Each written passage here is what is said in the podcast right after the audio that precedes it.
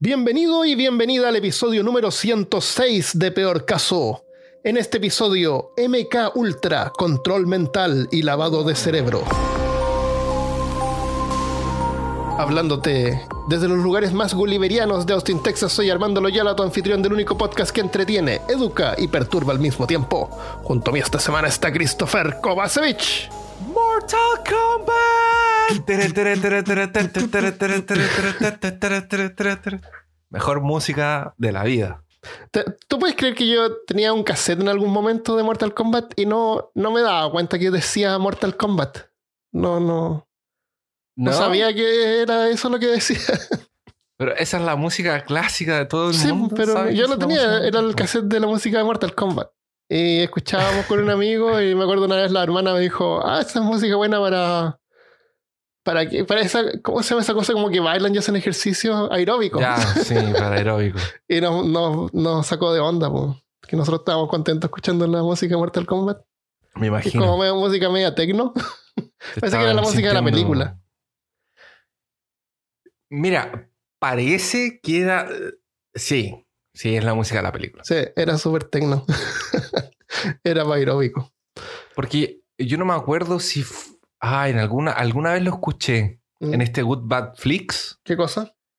eh, hizo uno de Mortal Kombat. Y ahí él explicaba que la música parece que había sido hecha como promocional y después la tomaron para la película o algo así. O fue al revés. O no sé.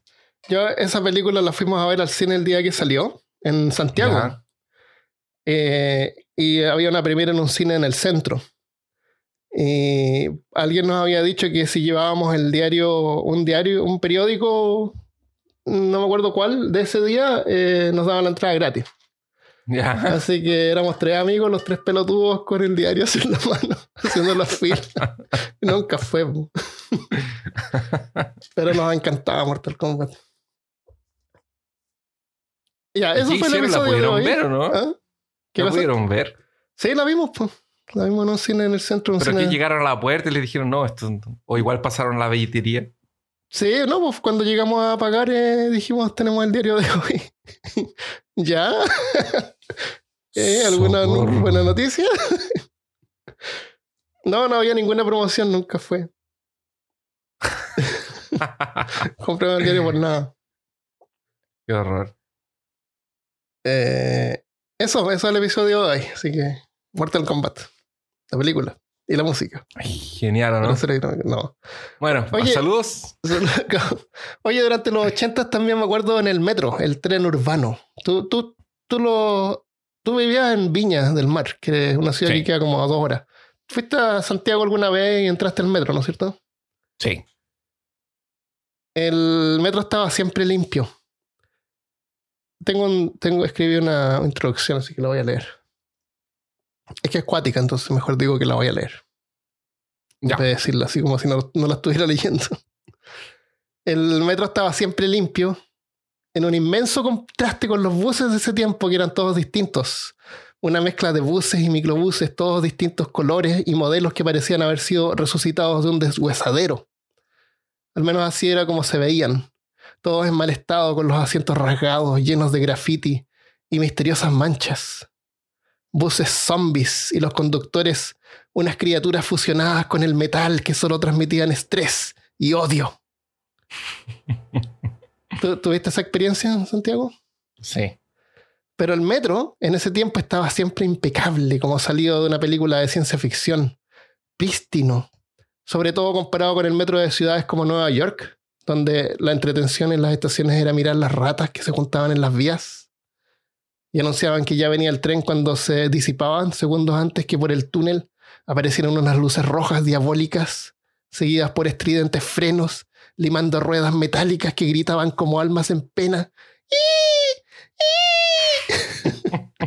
Mientras en Chile tenía trenes modernos importados de Francia, con estaciones que parecían bóvedas de un teatro o museos de arte moderno, los pisos limpios y brillantes como lagunas de agua de manantial congeladas en una mañana de primavera que reflejaba la alegría de los pasajeros. Todos muy felices yendo a trabajar.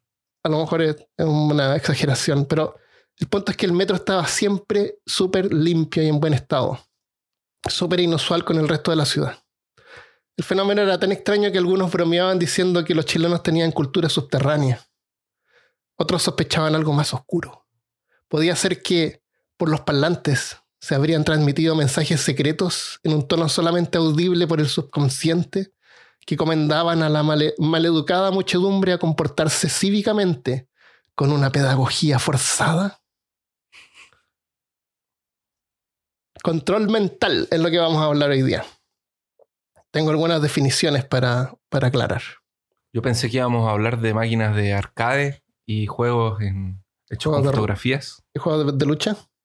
Juegos de lucha hechos con eh, captura de fotografía de movimiento. Súper em, revolucionario. Fue súper revolucionario. El, el, Mortal Kombat, el, era como el mismo tipo que salía así como cuatro o cinco personajes. Creo que, creo que era como Scorpion, Sub-Zero y alguien más. Pero los que se veía la cara eran distintos. Sí, eran distintos. Era bueno ese juego. El, estaba también el Street Fighter 2. Sí. ¿Y tú viste alguna vez el Street Fighter 1? Lo vi solo en videos en YouTube. Yo también. Eh, nunca salió, nunca fue porque no tiene nada que ver con el, con el Street Fighter.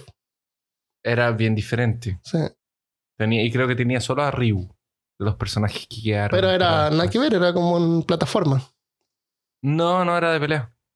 Ah, yo vi uno que era de plataforma.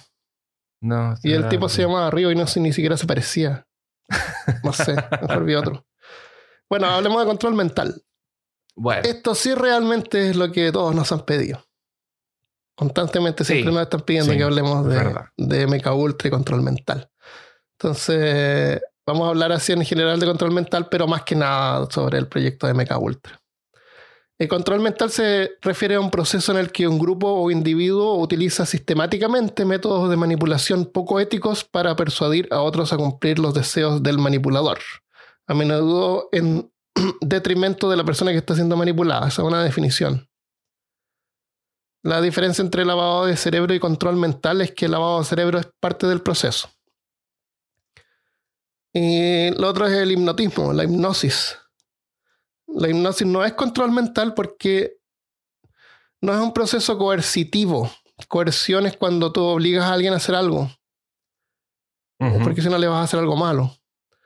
la gente asocia la hipnosis con control mental porque es como la muestran en las películas o el típico tipo así que está en el teatro, que, que, hipnotiza a la gente para que haga como gallina, no sé, cualquier cosa. Ah, ok, sí. Pero la, la, la hipnosis tiene que, tiene que haber una. una el, el, sujeto tiene que aceptar lo que está haciendo, o sea, lo hace como en forma voluntaria también. Y, y en el caso de los teatros y eso, hay un fenómeno que no, no tengo el nombre, pero tiene un nombre, que tú haces igual lo que el tipo te dice porque. Porque como que te sientes obligado a hacerlo. Te sientes obligado a tener que como que cumplir porque si no lo vas a dejar mal y están todos mirando, hay 200 personas, 300 personas ¿Cómo no te van a hipnotizar a ti? Claro, entonces la gente como que de repente hace las cosas. En una de esas estás ahí enfrente y piensas, a todo el mundo lo hipnotizaron. ¿Cuál es el problema conmigo? Claro, claro, claro, y lo sigues. Eh, entonces la, hipnosis siempre como que tú tienes que estar de acuerdo con, con, que te hagan hipnosis. El control mental es como que tú ni siquiera te das cuenta que estás actuando. Eh, menticidio es un esfuerzo sistemático para socavar y destruir los valores y creencias de una persona, como el uso de interrogatorios prolongados, drogas y o torturas para inducir ideas radicalmente diferentes. O sea, destruir la mente de una persona. Como lo que hacemos nosotros todas las semanas. No, a veces. Eh, reforma de pensamiento. En China, en 1970, durante la revolución cultural que le llamaban, habían campos de concentración. Eh, y existen actualmente, aunque el gobierno de China lo, niega. Eh, hay campos de reeducación en la parte norte, Xinjiang se llama, donde mandan a los musulmanes y grupos separatistas según ellos, son, no son más que escuelas vocacionales. Pero ahí te meten si no eres suficientemente chino. para que lo seas. Suficientemente comunista. Claro. No, y también te estiran los ojos, te pintan amarillo. Eso no lo vamos a poner. en la Unión Soviética, durante el 70 y 80, los disidentes políticos eran enviados a hospitales psiquiátricos. Porque quien no ve los beneficios claramente del comunismo debe tener un desorden mental. El origen del término lavado de cerebro entró en uso en la década, década de los 50 a través de la guerra de Corea en la guerra donde eh, finalmente Estados Unidos y los aliados custodiaron el lado sur de Corea y Rusia y China quedaron custodiando el lado norte. Por eso es que ahora hay dos Coreas. Este era un método, el lavado de cerebro era un método utilizado por los comunistas chinos para inducir cambios permanentes en el comportamiento de los prisioneros extranjeros y evitar que las tropas de las Naciones Unidas funcionaran efectivamente. El término original en mandarín es Ching Nao, que significa lavar cerebro. Está muy racista este. Está muy racista este, este episodio. en, el caso de los comandos. Como nivel de perturbación 7. Claro. En el caso del metro, ¿tú te acuerdas haber escuchado eso de que decían que habían mensajes ocultos, mensajes subliminales? Solo en músicas. Solo en músicas, ya. En el metro decían que por eso es que la gente lo mantenía limpio, porque había mensajes así que decía, no tires papeles o no tires basura, no rayes los asientos, cosas así. Y por eso la ah. gente se comportaba en el metro. Eh, tal vez las escaleras eran tan largas que te quedas cansado y no te dan ganas de hacer nada. En, Corea del Norte hay un metro, pero ese metro está diseñado para funcionar como búnker en caso de una guerra. Entonces ah, es súper profundo. también, ¿no? Parece que también, pero son metros que son súper profundos. No son así como los normales, porque uno baja una escalera y llega así como un piso o dos pisos más abajo. Son más profundos todavía. Pero creo que es en, creo que en, en Rusia también son así.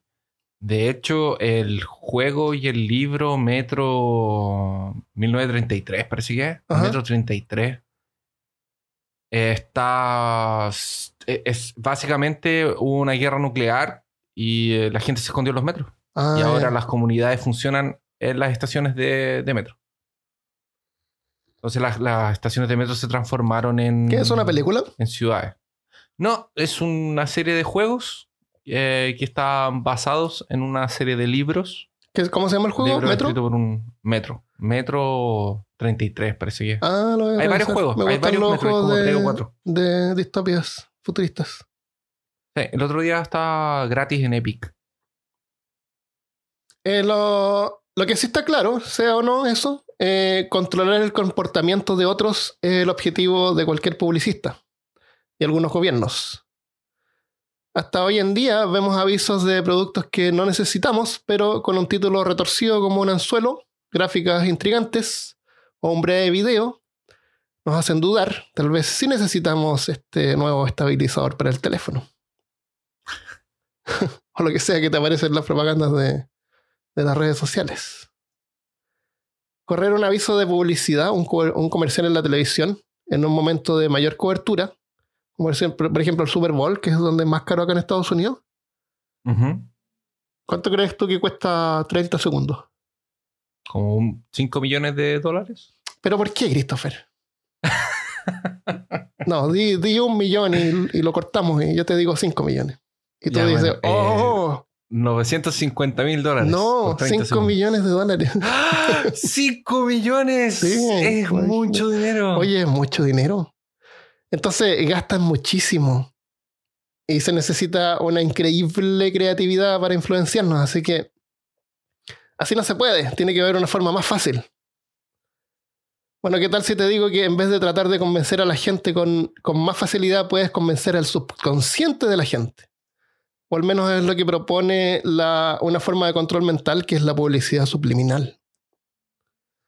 Hay un caso famoso que ocurrió en, en la década de los 50, que es donde vamos a estar mayormente en este episodio.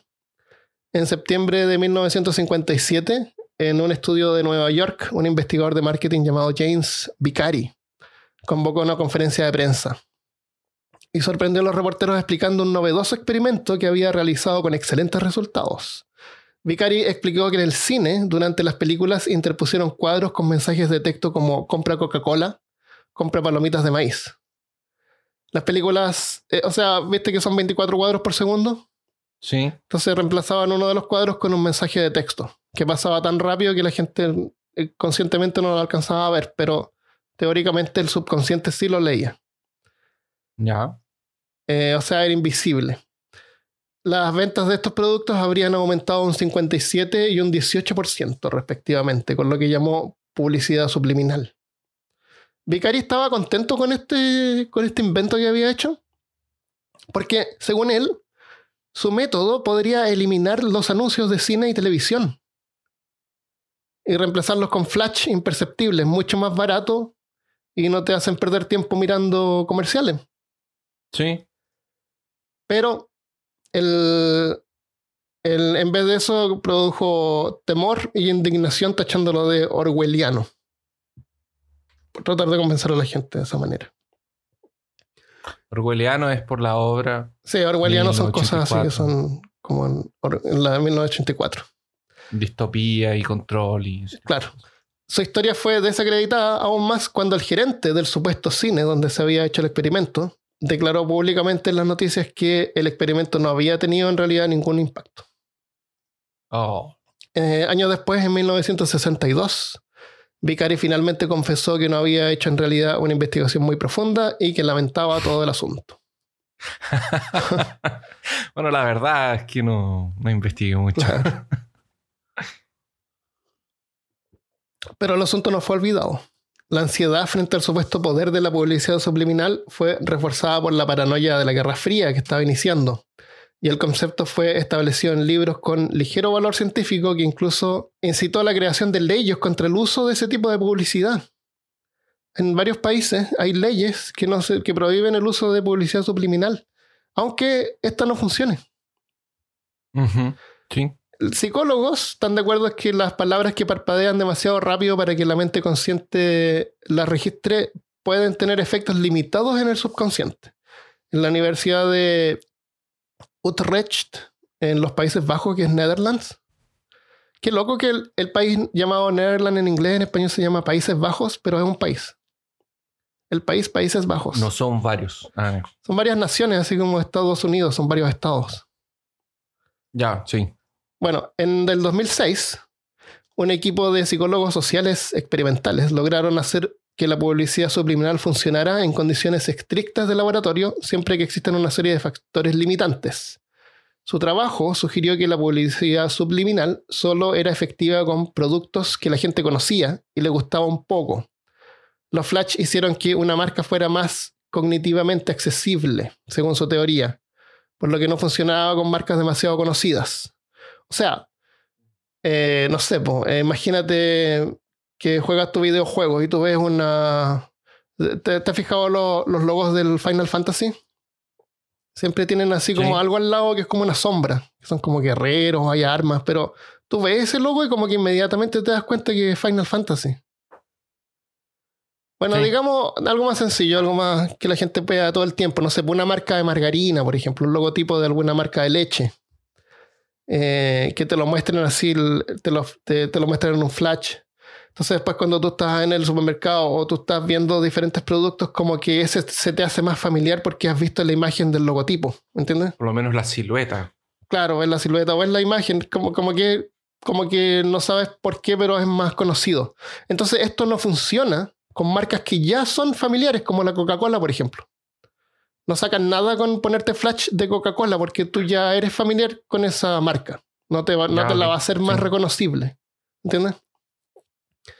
Entonces, el, el funciona, pero en forma súper limitada y en, y en la práctica sería como imposible hacerlo funcionar fuera del laboratorio. En la complejidad de la vida real y es solamente así como para hacerte familiar con, al- con alguna imagen de algo. Nada más. Eso no quita que varias empresas lo han intentado en diferentes medidas. Hay varios casos, pero uno interesante que lo encontré gracioso es que cuando las marcas de cigar- cigarrillos fueron prohibidas de aparecer en, de hacer publicidad en cine y televisión, no les quedaban muchas opciones, eh, aparte de algunas revistas. Y marcas como Marlboro patrocinaban autos de Fórmula 1, donde ponían Sí, su logo por todas de Pero después los prohibieron también. Así que Marlboro no podía poner su logo en el, en el vehículo, en el automóvil. Así que reemplazó el logo por una imagen que era como un código de barras con líneas rojas y negras. Según Marlboro, el código de barras era solamente un diseño neutral y no estaba vinculado a la venta de productos de tabaco. Nunca tuvo la intención de ser una referencia a la marca Marlboro de ninguna manera. Pero el diseño de líneas de color negro y rojo, visto a la rápida, cuando pasaban los autos de Fórmula 1, era tan reconocible como el logotipo mismo. Porque el borrón era igual que lo que se producía con el logotipo de Marlboro. excelente. Genios. Pero de que declararan que no tenía nada que ver, eso lo encuentro Claro, que pase eso es una coincidencia. claro. Claro, es Esto- coincidencia. Esto, no fue programado en momento ninguno. Oh, mira qué coincidencia. Vamos a buscar una imagen en peorcaso.com para que vean el logotipo. Son como códigos de barra, pero se nota el tiro. Eh, rojo arriba y negro abajo. Como el logotipo de Malboro, por si alguien no sabe cómo es. Eh, hay otra, otra forma de control mental más directa requiere el uso de drogas y condiciones específicas, tal como el proceso de zombificación, que hablamos en detalle en el episodio número 7. Zombificación también tiene que ver con control mental. Tenemos un episodio completo sobre eso. Em, también por la década de los 50 y 60, estudios más serios sobre este fenómeno fueron llevados a cabo por la respetable Fundación por la Ecología Humana en la Universidad de McGill en Montreal, Canadá. Hicieron un extenso estudio con- sobre prácticas de médicos brujos en Nigeria para ver cómo curaban enfermedades mentales, las drogas y las cosas que usaban. Esta respetable Fundación por la Ecología Humana era en realidad parte de un proyecto secreto elaborado por el gobierno de Canadá y la Agencia Central de Inteligencia de Estados Unidos, la CIA.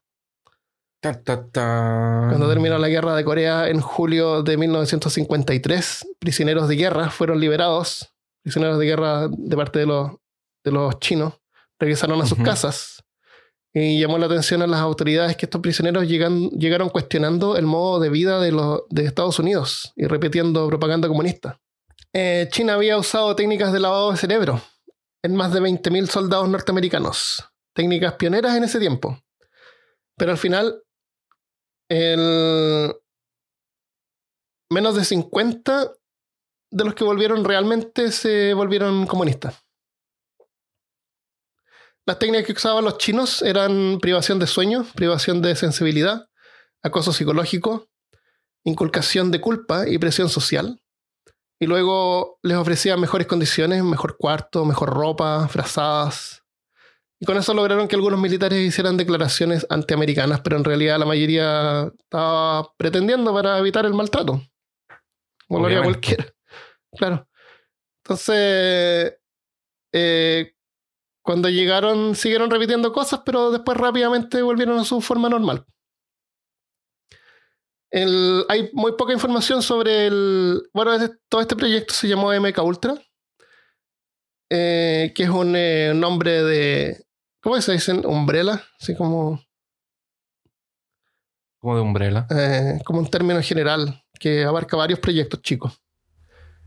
El, hay poca información sobre MK Ultra porque en 1973, cuando el Congreso empezó a ver lo que la CIA había estado haciendo, la CIA comenzó a destruir un montón de documentos. Pero 20.000 páginas, copias de documentos originales, habían sido archivadas por error en una oficina de un departamento de contabilidad. Y, y gracias a eso es que tenemos la, la información que tenemos. No voy a decir poca porque igual son 20.000 páginas. La información está disponible. Voy a dejar el link donde se puede descargar. Un montón de informaciones financieras, los costos de operación y... No, es- no es súper entretenido leer eso. No me imagino. Pero lo voy debe haber alguna. debe haber una Sí, que otra cosa. claro. así. Puede ir abriendo así y cada página está como en TIFF y hay que abrirla de a uno y ver así que lo que. Son como estos documentos que aparecen en el Wikileaks que uno los baja y son súper aburridos. Eh, pero entre medio sí pues, deben haber algunas cosas buenas. Y, en el tiempo me imagino que hay gente que lo ha leído todo. El término MK Ultra es un término general para estudios de la condición humana, que va desde estudios sobre comportamiento. eh, prostitutas en San Francisco y sus clientes fueron observados para ver si el sexo podía ser usado en espionaje. Vamos a hablar más sobre eso después. También fueron observados los efectos de aislamiento en estudiantes que venían de otras ciudades y al comienzo vivían solos sin conocer a nadie más. Los experimentos luego de eso vamos a hablar un poquito. No voy a hablar ahora mismo, porque después se me va a olvidar y no lo tengo anotado. En, eh, la semana pasada mandé un video a, a las redes sociales eh, su- sugiriendo algunas películas que yo no había visto, pero eh, que pensé que tenían que ver con el tema. Varios de estos experimentos fueron plasmados en un libro que se llama Órbita 9, Orbit 9 Ujú. que es un libro de historias cortas de ciencia ficción, que no son, según lo que vi, no son, no son ni siquiera muy buenas. Y hay una película española en Netflix que se llama Órbita 9, que es una película de un español. Ajá. Ah, sí me acuerdo que trataste de hablar con el director. De... Sí, le mandé un tweet y me dijo que no, que no tenía nada que ver. El- la, la película trata de aislamiento y a lo mejor, eh, no sé, puede ser coincidencia, pero como que sí podría tener que ver un poco. En general, no sé. Eh, la película la podemos comentar después al final, aunque en realidad no tiene que ver mucho con control mental. Sé que si la vieron, espero que les haya gustado, pero no tenía que ver con el tema. A mí ni siquiera me gustó mucho. Eh, los experimentos luego evolucionaron en el estudio de agentes nerviosos, que son toxinas que afectan al sistema nervioso y funcionamiento del cerebro, potencialmente para el desarrollo de armas biológicas. También estudios de sustancias como LSD, métodos de interrogación usando drogas hipnóticas, como el llamado método alcachofa, que suena mucho mejor en inglés, arti- artichoke. Y finalmente las infames técnicas de control mental y lavado de cerebro. Nunca encontré qué significa MK Ultra, pero supuestamente era como el nivel más alto de, de- de confidencialidad. MK podría significarse, yo creo que como men, Mankind podría ser, o Men Knowledge, como conocimiento de la humanidad. O Mind Control, así como control con K, como tipo Mortal Con Kombat. Control K. Pues sí, que Mortal Kombat le pusieron con K porque estaba registrado el nombre Mortal Kombat.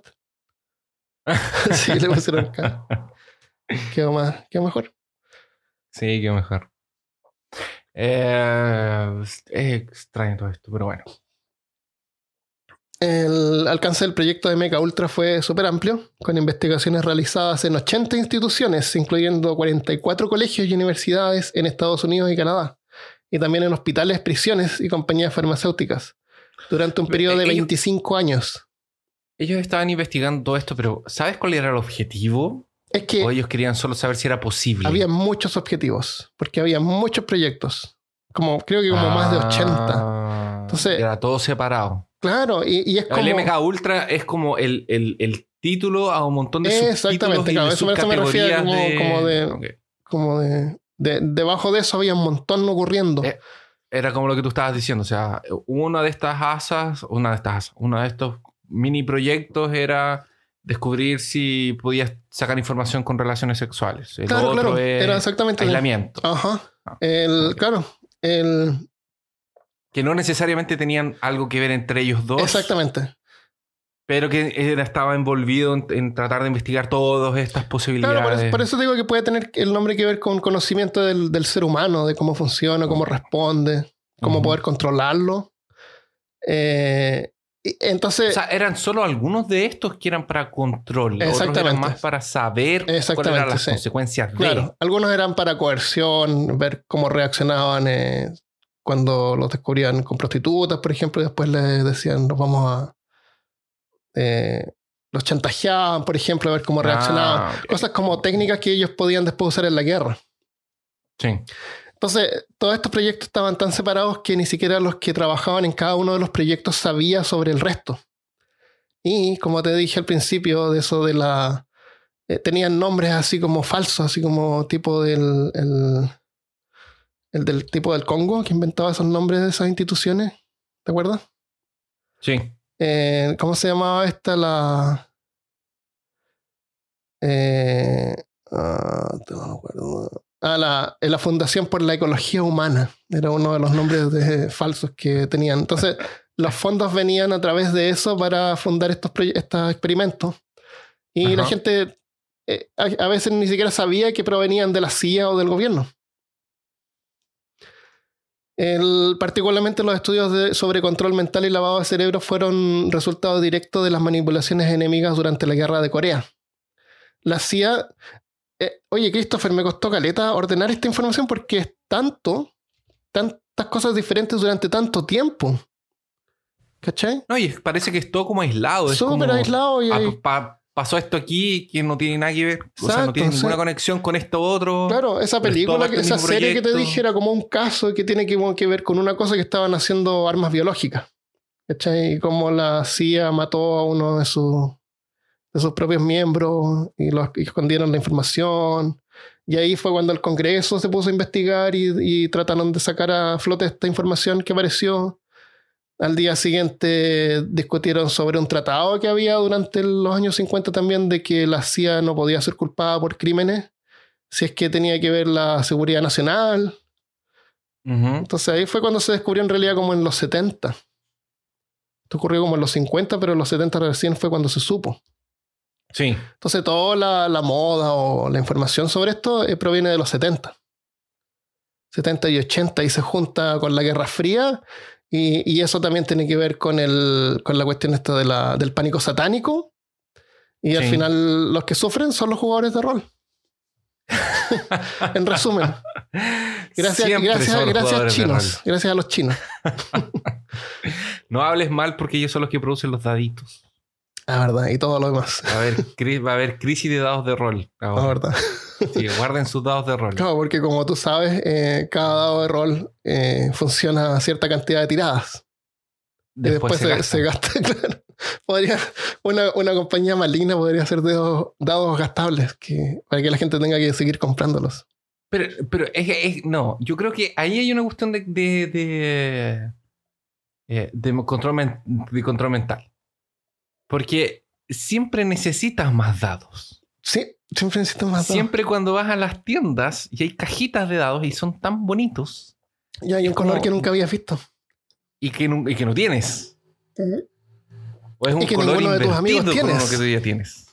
O sea, tú puedes tener los números rojos con el cuerpo café. Ah, no es lo mismo que tener uno con, con- con números café con el cuerpo rojo. Claro, o un poquito más claro que el, O un que el otro. más claro. O más oscuro, o más transparente. sí. Así es terrible. A mí me, me- me causa. Pero es entretenido, es como parte de eso y es como chistoso que cuando nos juntábamos siempre comparábamos, mostrábamos nuestros dados favoritos. Mira, Sí, este es mi dado más chico, este es mi dado más grande. sí. Aquí tengo un dado de 3. Claro, y el legendario dado de, de 100. De 100. Había el legendario dado de 100, es verdad. Eh, bueno, Pero, eh, pero ¿Mm? a mí me pasa que yo tengo, tengo grupos de dados que me gustan más y grupos de dados que no me gustan tanto. ya tenemos. Y están los que son los dados que son como los que no son de un set. Porque a mí me gustan los sets de dados. Ah, me gusta tener en el set, set. guardan la- los tubitos. sí, me gu- exacto, me gusta tener el set entero. Entonces, por ejemplo, es el set de Hastur, entonces quiero tener todos los sets de Hastur. Entonces, después viene la segunda categoría, que son los dados que están en set, pero son sets que no me gustaron tanto. En, en su momento me gustaron y, o, o yo estaba en una convención, por ejemplo, y me calentaba y me, me los compraba. y después está el otro grupo de dados, que son los que son los que no son de ningún set, pero que me gustan todavía. y después están los otros dados, que son los dados que no, no tienen set. Es como uno amarillo. Ah, uno siempre pasa eso. Es como la losa, cuando lo- lo- las cucharas y los cuchillos que no terminan con todo diferente. Sí. Porque se van perdiendo, a alguien se le quedan y uno se empieza como a quedar con dados de otras personas. Sí, exactamente. Eh, y, y- y eso debería ser, en, en vez de eso, debería ser que tú tienes un, un grupo de dados que son los que te salen mejor tiradas. Ah, siempre. Pero uno no ve las estadísticas de los dados. No. Yo, de hecho, eh, ah, para mí es al revés. Porque los dados que más me gustan son los que, los que rolan peor, que son Ah. los de. Son los de. Tengo unos que son de, de, de Call of Cthulhu que brillan en la oscuridad. Ah, no- no, Entonces, son muy pero esos re- siempre rolan muy mal. ¿Sí? Pero, pero es bacán, porque es como, no, perdí. Yo nunca me acuerdo haber notado que algún dado fuera excepcionalmente bueno o malo. Pero los dados no son perfectos, están lejos de ser perfectos. Sí. El. Eh, Pero estábamos hablando de control mental porque compramos dados. compramos dados, Por ¿sí? eso que viajamos. De todas maneras. Yo tengo Nos mis dados de, de jugador de rol original cuando jugábamos juntos. Y tengo otros dados que he comprado así, pero ni siquiera he jugado rol últimamente. Así que, pero igual, de repente veo un set que veo que no lo tengo, que nunca lo había visto. Yo, yo mis primeros dos dados de rol que me compré, te los compré a ti, de hecho. ¿Ah, los sí? compré en Ultar, sí, y los tengo todavía. Ah, genial. Ahora he comprado unas bolsas así con un montón de dados y unos sacados así como si fueran candy. Porque Sí. venían así todos diferentes y eran como entretenidos y de repente descubrieron uno único. Entonces, el- al comienzo los estudios eran para ver si era posible remover memorias e implantar nuevas memorias e ideas. Luego el objetivo se volvió más ambicioso y era crear, supuestamente el objetivo final era crear al candidato Manchurian Candidate, se llama, o candidato Manchú. Eh, la idea está inspirada en un libro de Richard Codan que se llama El candidato Manchurian, manchuriano o manchú. Y lo chistoso es que cuando hice el video la semana pasada, dije candidato Maruchan. Sí, dijiste Maruchan. Maruchan como los fideos Maruchan, ¿no es sí, cierto? como, el- como los Cup Noodles. Christopher, cuando me puse a mirar la película, el protagonista, esa nena hizo Cup Noodle todo el rato en la película. Y, tuve- y me fui a comer un- un- una sopa maruchan que tenía. Porque me acordé que había dicho maruchan. Y en la película salían est- eh, estos fideos todo el rato. Fue como Oh, control mental. No me, no me pude aguantar las ganas de, de comer eh, eso De mientras veía comer la película. Sí, a mí me pasa eso también. La vamos a comentar al final, la película. Pero es en Manchurian en inglés o Manchú supuestamente en español. Y parece que tiene que ver con el- un lugar en China que se llama eh, Manchú, pero en la película es como una compañía de un conglomerado chino que se llama Manchurian. Oye, pero ¿te imaginas que realmente ellos... Porque ahora que estabas hablando del candidato, yo porque pensaba lo siguiente. ¿De qué sirve crear un candidato si puedes colocar el mismo esfuerzo en cambiar a la persona que ya está? Así como, deja a todo el mundo eh, se candidatar y deja que las elecciones salgan, no sé, Juanito Pérez, el que sea. Y después tú vas y controlas a Juanito Pérez que ya está en el poder. No necesitas crear un candidato para llegar al poder. Pero no habría película en ese caso. Ah, sí, no, sí sé. Pero, o sea, porque yo estoy pensando, Ah, ¿qué, no, no, hubiese- pero hay, qué hay una sucedería razón, si hay una razón por eso. Hay una razón por eso, porque eh, ellos reclutan a harta gente y hay algunos que tienen así como menos poder mental que otros y son como más susceptibles a poder funcionar. Ah. Entonces no cualquiera, no, no, no supuestamente pueden hacer el procedimiento con cualquier persona. No funciona. Ok. Tiene que ser alguien con débil de mente, supuestamente. O que sea más Con poder susceptible, mental influenciable. Claro, por eso no, no. Eh, entonces, esto es parte de la fantasía ¿ya? y parte de, la, de las teorías de conspiración, ¿no es cierto? Pero no significa que hayan logrado algunos avances. La mayor parte del proyecto fue realizado en un hospital psiquiátrico de la Universidad de McGill en Montreal, en el Allen Memorial Institute, una mansión ampliada sobre una colina que se llamaba La Roca del Cuervo. Qué buen nombre para una, una instituto psi- psiquiátrico maligno. Claro. El, um, el doctor Donald Ewen Cameron había desarrollado un procedimiento de reprogramación llamado conducción psíquica. Y esto llamó la atención a la CIA. Eh, pacientes del centro psiquiátrico eran admitidos por depresión o ansiedad y eran usados para los experimentos de uno de los estudios secretamente codificados con el nombre MK Ultra. Creo que este era el proyecto número 4, no sé, algo así. Los sujetos de exploración eran simplemente pacientes que eran admitidos al hospital por causas menores y eran sometidos a los procedimientos de conducción psíquica sin su consentimiento. El, antes de aplicar el procedimiento, aplicaba otra técnica que había desarrollado antes que se llamaba the patterning, the patterning o prácticamente un proceso de eliminación de memoria, como quitar el patrón. Ya, sí. Eh, su hipótesis era que si quieres que alguien cambie psicológicamente es necesario remover completamente la personalidad a cero y construir al individuo completamente desde ahí. Para eso usaba varias drogas, incluyendo LSD, y además terapias electroconvulsivas. 40-50 choques al día, por varios días. En dosis 10 veces más altas de lo normal, en voltaje. Los reportes indican que algunos pacientes recibieron más de 500 tratamientos en combinación con drogas. Terapia electroconvulsiva. Pacientes. Pacientes, claro. Las terapias electroconvulsivas eh, se usan actualmente para tratar depresión y manía severa. Catatonia. Catatonia, hablamos también en el episodio de esquizofrenia sobre todo eso.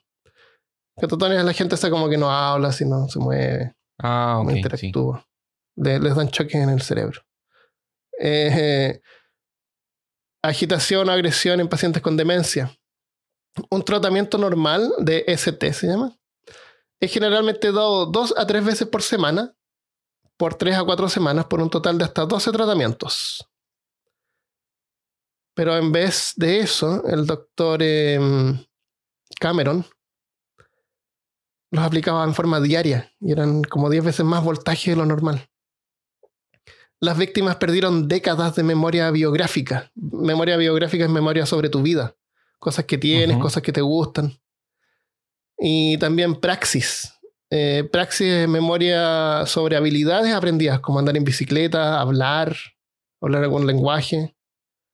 Eh, lo que sabes sobre daño central. Ah, los métodos del Dr. Cameron no eran cuestionados porque era considerado uno de los mejores psicólogos del mundo en ese momento. Y después venía la segunda parte del proceso que era la conducción psíquica. Una vez que había terminado el proceso de la destrucción de la memoria, inducía una coma médica. O sea, mantenía al paciente en un estado inconsciente. Para eso inyectaba una cantidad de insulina que baja la glucosa en el cuerpo, que es el azúcar. El cerebro necesita glucosa para funcionar y, y si no le pones azúcar al cuerpo, el cuerpo empieza a destruir los músculos para fabricar glucosa, para mantener el cerebro funcionando. Entonces la, insulina, mantenía el azúcar baja y eso te hace así como perder la conciencia. Eh, también habría usado paralíticos musculares como curares, que hablamos creo en el episodio de zombies. ¿Cómo qué? Curare. Que es una cosa, una cosa del Amazonas, una droga, una, un veneno. Ah, ok. Que te paraliza. Sí. Entonces no te puedes mover. No te puedes mover, no estás consciente. Qué horrible haber sido. Aunque la gente ni siquiera se acordaba de lo que pasó. Algunos pacientes fueron mantenidos en coma inducida por insulina por hasta 21 días seguidos. Supongo que despertaban un poco para comer, los limpiaban ir al, ir al baño, qué sé yo. Tal vez no. Pero sí, inconsciente todo el rato. Eh, durante ese tiempo que estaban inconscientes y durmiendo, eh, tocaba cintas de audio 17 horas al día, con diferentes mensajes, con la idea de implantar nuevas ideas en el cerebro. Eso sale en el libro de Aldous Huxley, eh, Un Mundo Feliz, donde la gente desde bebé les ponen mensajes todo el rato. Y eso se llama, en el libro se llama conocimiento hipnopédico. Y son frases que después la gente repite así sin saber el origen, pero como que las dan por hecho, así como dichos y cosas. Eh, los, los, educan así. Como también lavado de cerebro ahí en ese libro. Pero, pero en realidad que ahí lo que hacen es aprovechar la gente desde que son bebés. Entonces no tienen que como que borrarlos primero, sino que los educan desde el comienzo. Hay varias clases sociales entonces, a los que son, por ejemplo, eh, alfa, beta, gamma, así que son como de baja de categoría, eh, les ponen mensajes así, estoy orgulloso de ser un gamma. Los alfa tienen demasiados problemas. El dinero solamente trae problemas. Cosas así.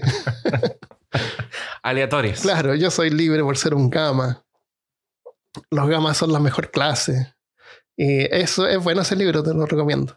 Eh, los niños les hacen, hay una parte así que eh, les ponen a, a los gamas, los de, de nivel- rango bajo, eh, les ponen, los ponen en un cuarto y al medio hay un montón de juguetes y flores y cosas así bonitas. Y cuando se van acercando así de los bebés, así gateando, le- el piso le ponen electricidad. Y, le- y un Oh, ruido así como una sirena así, y se asustan y se van para que le tengan miedo a las flores, a la naturaleza, a las cosas bonitas, para que no quieran cosas después. Sí, es bien horrible. Qué horrible. Sí. El... Hay un caso de una mujer que fue admitida por depresión y, y pasó por el tratamiento del, del doctor Cameron. Olvidó que tenía un marido, olvidó que tenía hijos. Y, y desp- y el doctor decía que la memoria regresaba después con el tiempo, pero era parte normal del tratamiento. ¿Viste que cuando uno se muere así tu vida pasa sobre tus ojos? Sí. Ahí, ahí es cuando regresaba tu memoria. El- la mujer está, bueno, después se fue, eh, vivía con su esposa, pero en realidad nunca le constató de que en realidad era su esposo porque no se acordaba de, de que se había casado, no se acordaba de su hijo, Supuestamente era su esposo. había perdido la memoria, sí. Los borraban, les borraban la memoria, menticidio. Eh, y después al poco tiempo tuvo otro hijo. No tenía idea cómo cuidarlo. Necesitaba una enfermera seis días a la semana y el día que la enfermera se tomaba libre, le tenía que dejar instrucciones escritas de cómo cuidar al bebé. ¡Wow! Sí. O sea, a ese nivel te borraban la memoria. O sea, es posible borrar la memoria de una persona, Christopher. En, en menos de un mes. Qué horrible, Qué frágil. Qué horrible. Qué frágil somos. Bueno, depende de la persona. Y bueno, si fue traumático, yo creo que a base de, tra- de trauma te, te hacen cualquier cosa. Pero imagínate, te ponen eso y en un mes te olvidas tú de, de tu familia. Ay, qué mal. Te- hay- había gente que se olvidaba cómo ir al baño. Eh, eran como bebés. Quedaban así blancos, como nuevos. No sé si. Nunca encontré información de que si les había causado algún daño o simplemente había como borrado la información. No, no hay, yo creo que no hay como borrar la información. Yo creo que le mataban neuronas nomás. Le Eso es lo que no sé porque se llamaba depattering, que en, en inglés significa como patrón, porque parece que las neuronas tienen como un patrón eléctrico.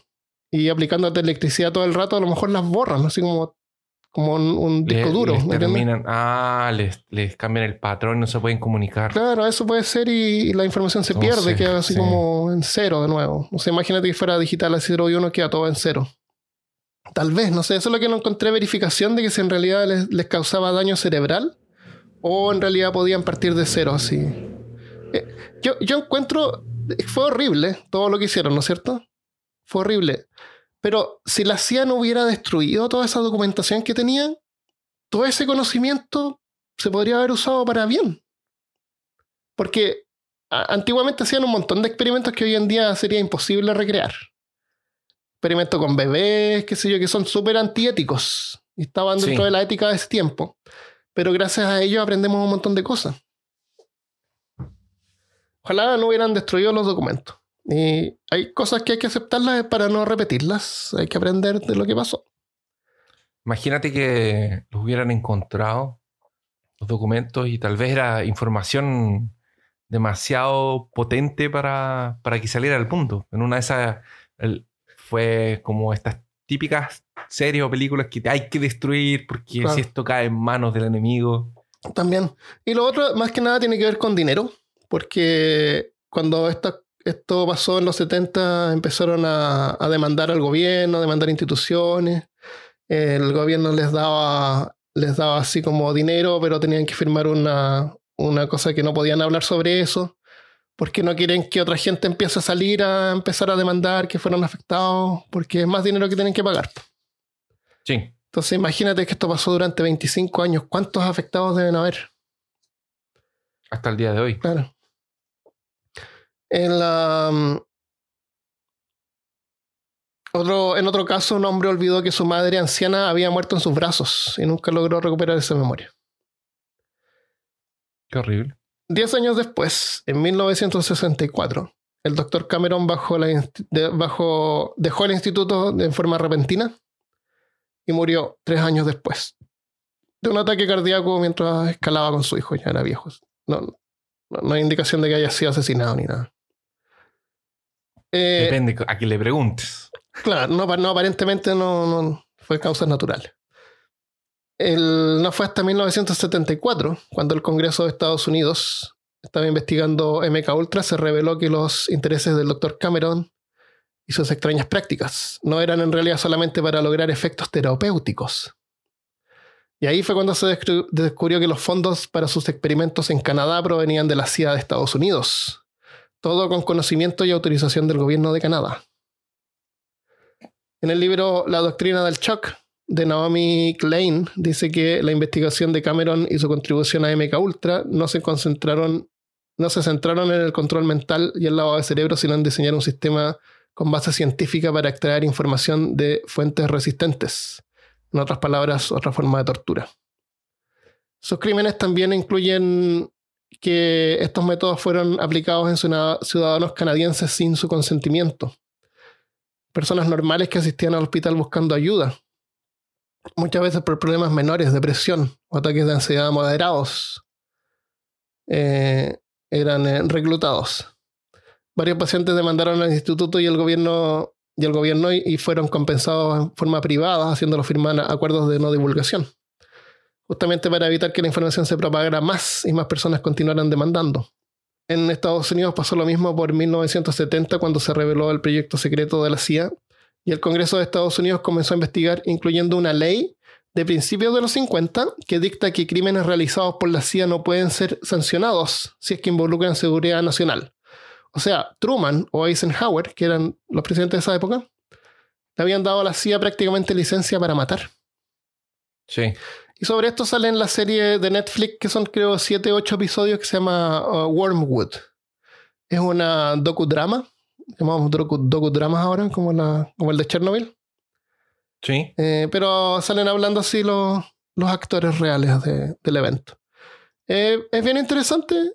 Eh, cinematografía es buena, es poco diferente, original. Mm.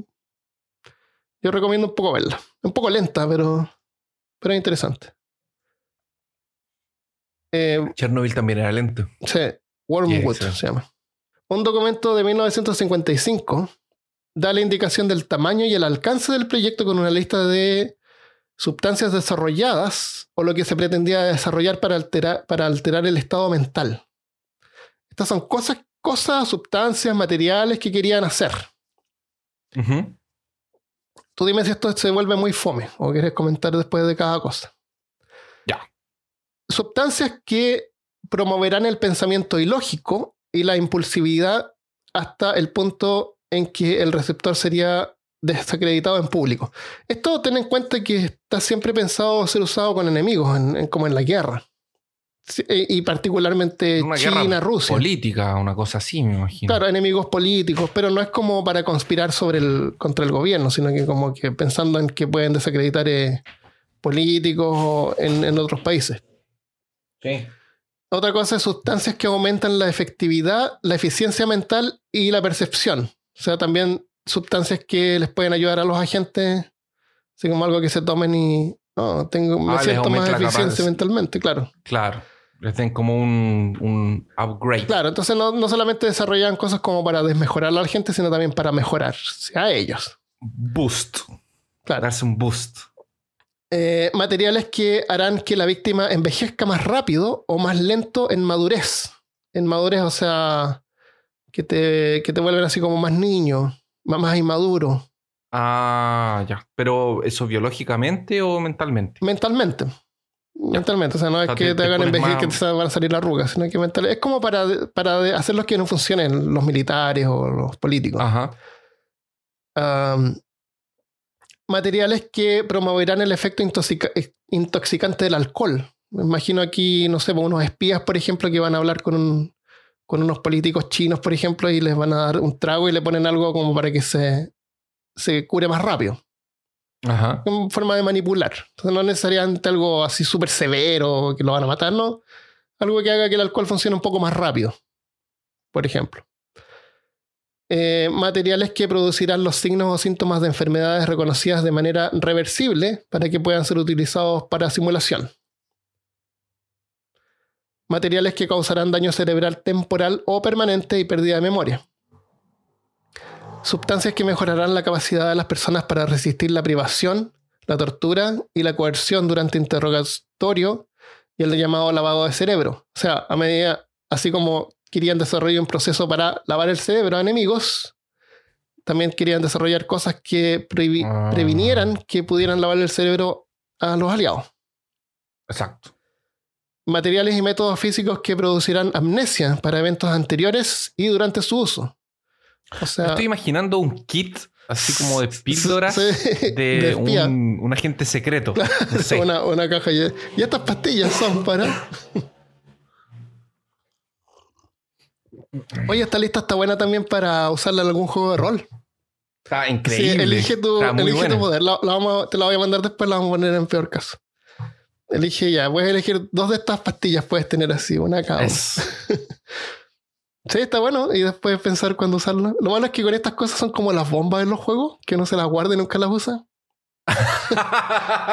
Son horribles, me cargan las Me bombas. pasa eso siempre. A mí no, como, yo las tiro al tiro. Encuentro un arma tiro- a mí nueva, no-. No, a mí me sale una, la tiro al tiro, porque no quiero tener ahí esa cosa guardada.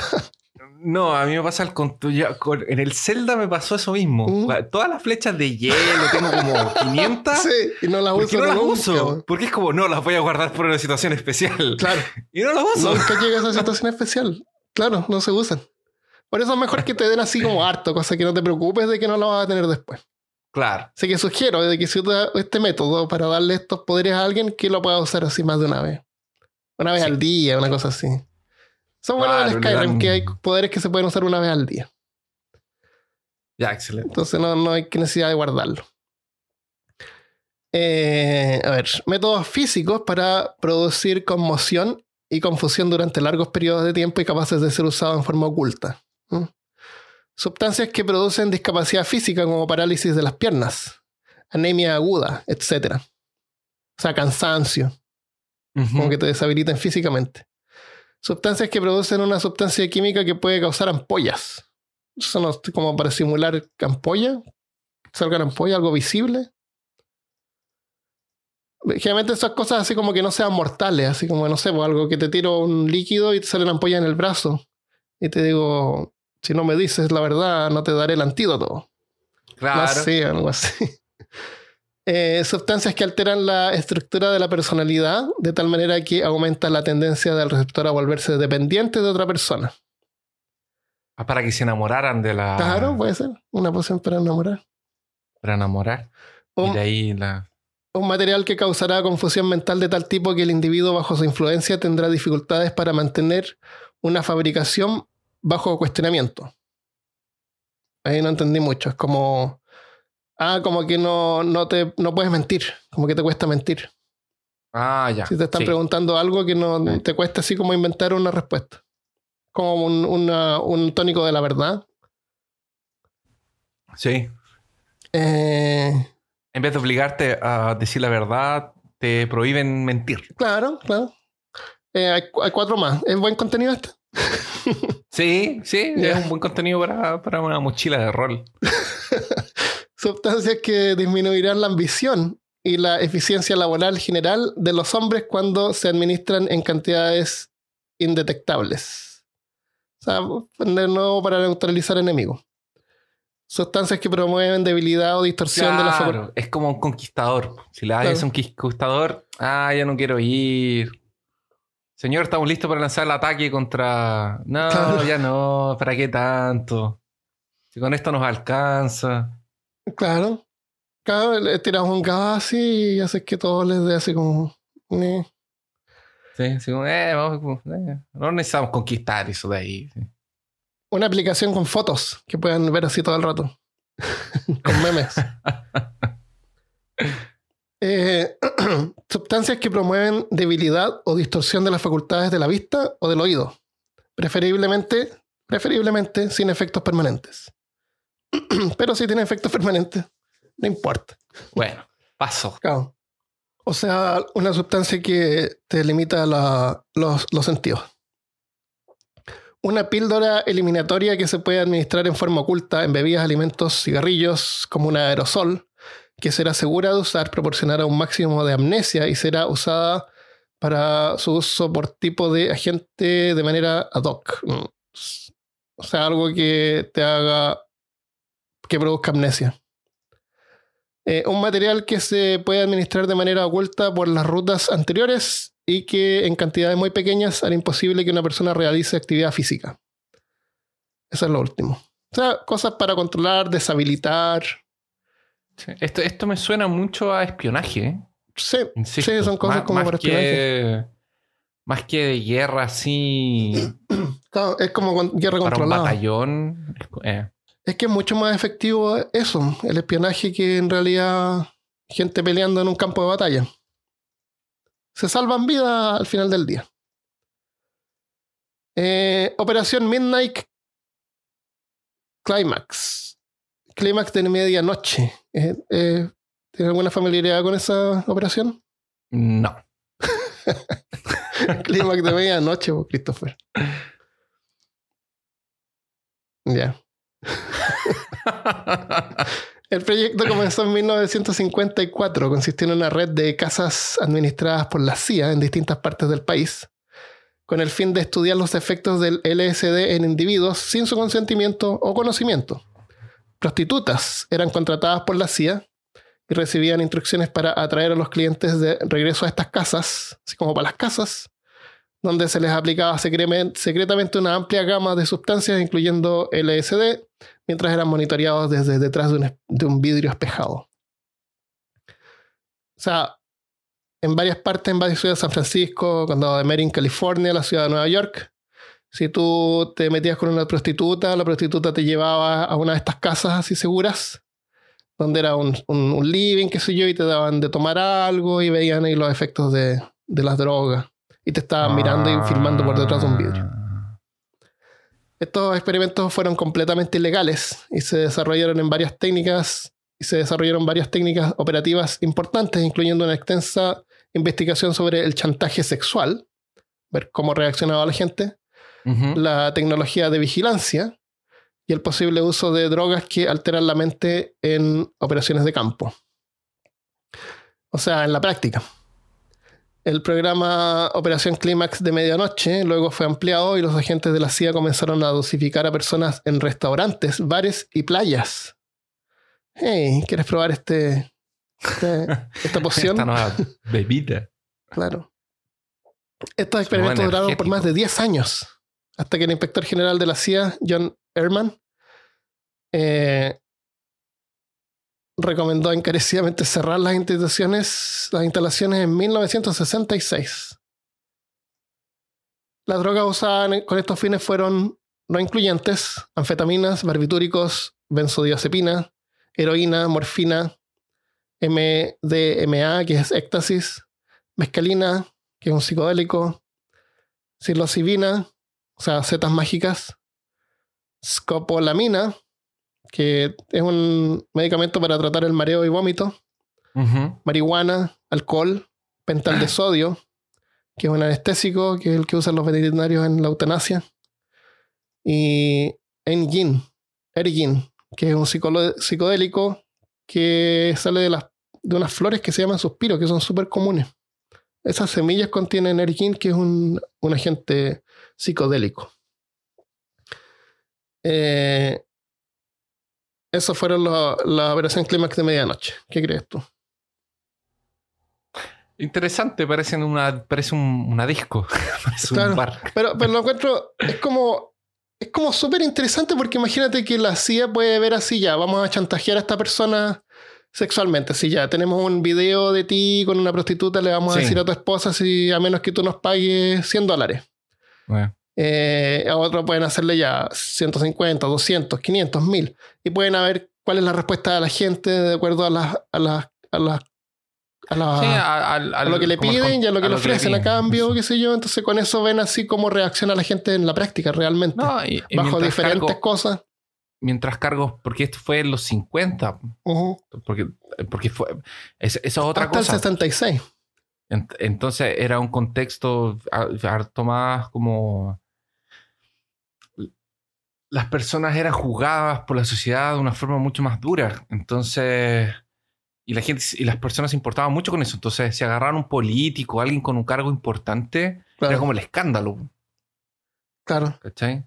Claro, eh, pero y, y ellos tenían ya la mejor manera de poder eh, afectar a alguien con diferentes medicamentos, con Sí. diferentes drogas.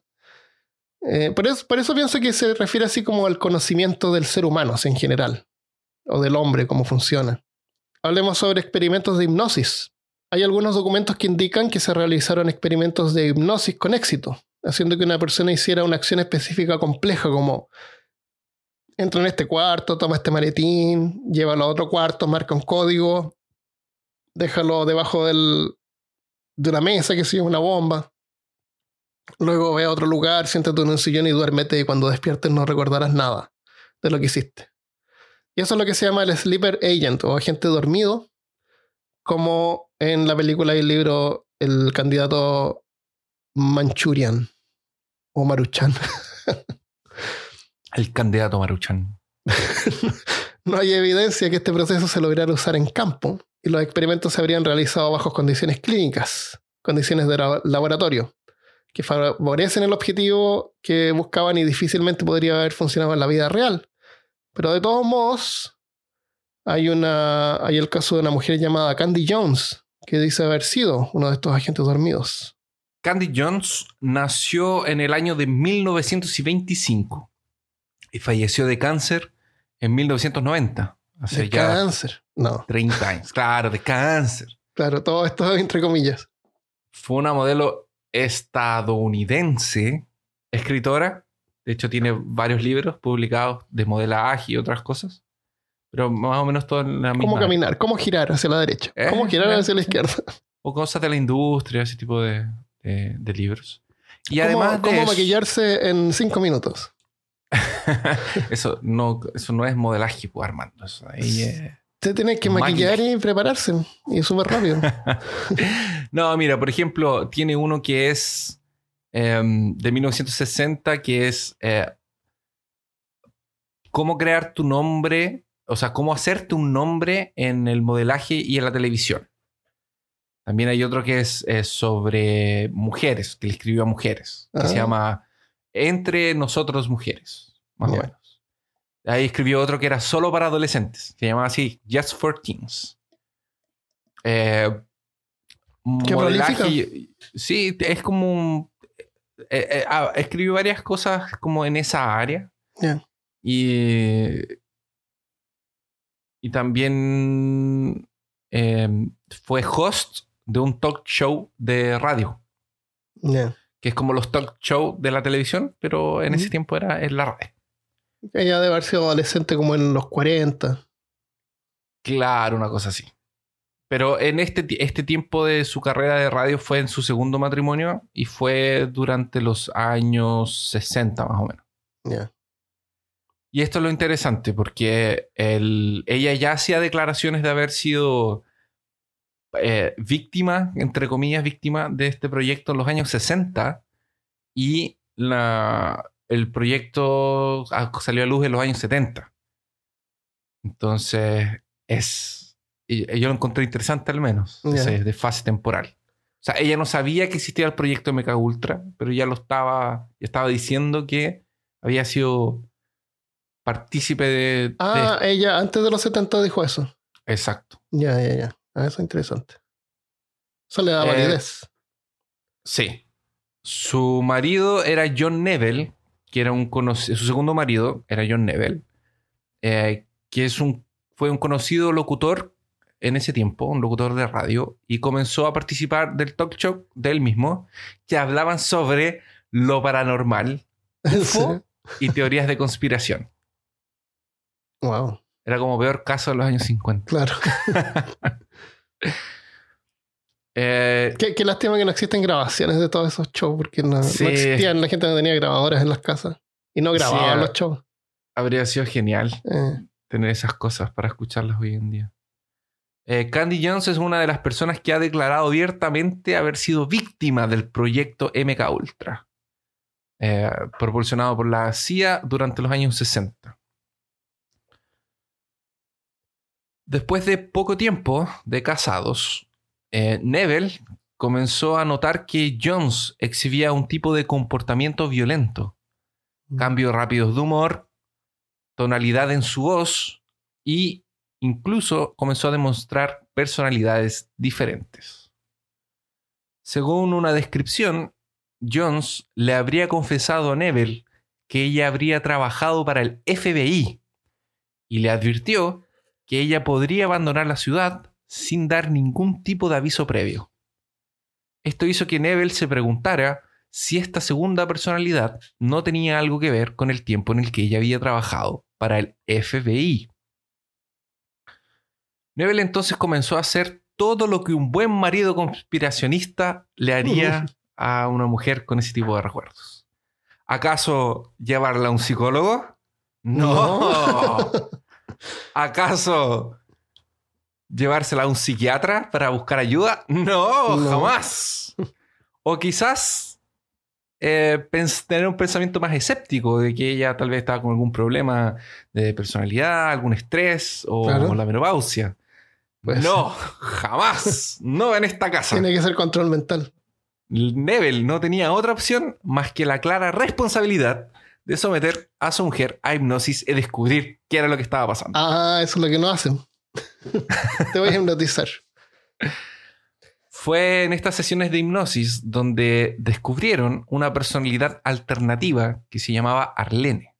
Oh. Durante las sesiones, Jones le contó sobre su entrenamiento en un programa de control mental en la CIA. Muchas veces este entrenamiento era en la costa este y en algunas universidades. Jones y Neville eventualmente grabarían cientos de horas de este material hipnótico del que no pude encontrar ni un puto minuto en internet. Que no, No hay existen nada. tampoco. Se supone que, pero es que no, no- si alguien encuentra, que nos mande. Candy relata que todo podría haber comenzado en la década de los 60. En ese momento ella tenía una escuela de modelaje. Por ese entonces habría sido abordada por un general de la Armada eh, retirado, preguntándole si podría usar su escuela como dirección para que los correos le dejaran cartas y algunos paquetes. Y claro que ella, como una buena ciudadana de estadounidense, eh, llena de un sentimiento patriótico, aceptó. Ahora, me pareció sospechoso que un general retirado de las Fuerzas Armadas necesitara un lugar para que Sí. llegara el correo, pero bueno, Qué cosas. Jones relata que una vez eh, le fue encargado que llevara una carta a Oakland, en donde justamente ella tenía un viaje de negocios. Claramente, llevada por este mismo sentimiento patriótico, ella aceptó. Porque además, en ese momento ella tenía eh, la clara... Tenía un viaje de negocios para allá y obviamente, aparentemente, además de modelo, ella quería dedicarse a ser cartero y entregar otro tipo de encomiendas. ¿En serio? No. ¿Por qué tiene que ver? Aparte de creer que no soy cartera. No, no. Eh, quedó muy sorprendida al descubrir que la carta que le habían entregado estaba dirigida al mismo doctor Jensen que la habría tratado en las Filipinas hace dos décadas atrás, más o menos. Jones dijo que el doctor Jensen, que es el que la había tratado en Filipinas, y su colega de alias, el doctor Marshall Burger, Ese era el nombre. ese era el nombre, Marshall Burger, le ofrecieron algunos dólares para ayudarlos en sus investigaciones con la hipnosis, ya que aparentemente ella tendría el perfil adecuado para someterse a tal tipo de experimentos. Mm. Ella aceptó, pero esta vez el sentido de patriotismo quedó a un lado, ya que eh, le ofrecieron algunos dólares que le hacían falta para eh, mandar a sus, continuar con su hijo en la escuela privada Ya. ya que su escuela no estaba en una muy buena situación en ese entonces. Supuestamente esta Arlene habría viajado tan lejos como a Taiwán eh, mientras se encontraba hipnotizada y que Jones era inconsciente de todo lo que ella hacía en, en esos lugares. Mm. Se supone que la habrían incluso torturado para ver hasta qué punto la hipnosis, la hipnosis tenía poder. Esto quiere decir que la agencia la usaría de cartero para llevar lo que sea de información para sus agentes en otros lugares en donde Jones tendría eventos relacionados con su trabajo. Ella dice que habría visitado Vietnam en los 70 y tendría algo que ver con el desastroso intento de rescate de los prisioneros en el norte de Vietnam. La primera vez que fue esto a público fue en el año de 1976, en un artículo llamado El control de Candy Jones, publicado por la respetable y eh, científica eh, revista de Playboy Press, por un Ya. tal, eh, por, una- por el autor Donald Bain. Neville quedó tan traumatizado y conmovido que hizo todo lo que un buen marido conspiracionista podría hacer. ¿Acaso cuidaría de su mujer? No. No. ¿Acaso la acompañaría y cuidaría en el proceso de recuperación? Tampoco. Jamás. ¿Acaso la llevaría finalmente a un doctor para que le ayude? En su vida haría eso. Lo que él quería en este minuto era venganza y matar al doctor Jensen, Ya. que fue lo que supuestamente habría declarado públicamente en uno de los programas de radio que tenía con Johnson. Con, perdón, con Candy. A lo mejor si lo mataba, el control mental así como que se disipaba. Imagínate. Claro, él quería venganza. ¿Viste lo que le hicieron a mi mujer? Pero esta vendetta era todo mentira. Eh, no quería venganza. La verdad era algo que él acostumbraba a hacer durante su programa para llamar la atención de su público. Ah, todo esto lo fue informado en el programa de radio también. A- en vivo y en directo. Ah, ya. Algunas personas confrontarían a esta pareja y argumentarían que podría ser más un síndrome de memorias falsas o que todo era un invento para el programa. Yo Y creo. obviamente este tipo de argumento fue completamente ignorado y les dieron el hielo absoluto. Ah, fue como para la publicidad del programa, como va a ser lo más entretenido. Se supo, hay gente que argumenta eso, pero no hay contraargumentos porque para con evidencias tan claras, Claro, claro. con el doctor Ya. Marchard Burger presente. Igual es interesante el- la historia. O sea, tiene, tiene cierta complejidad. Sí, sí, no es tan. No es tan así como que, ah, la CIA fue ahí mismo, ¿no? Tiene como, es como más internacional y hay espionaje. eso. Y hay evidencias. ¿Hay evidencia? Hay evidencias. ¿Cuál Esta historia se hizo más conocida cuando salió a público por el.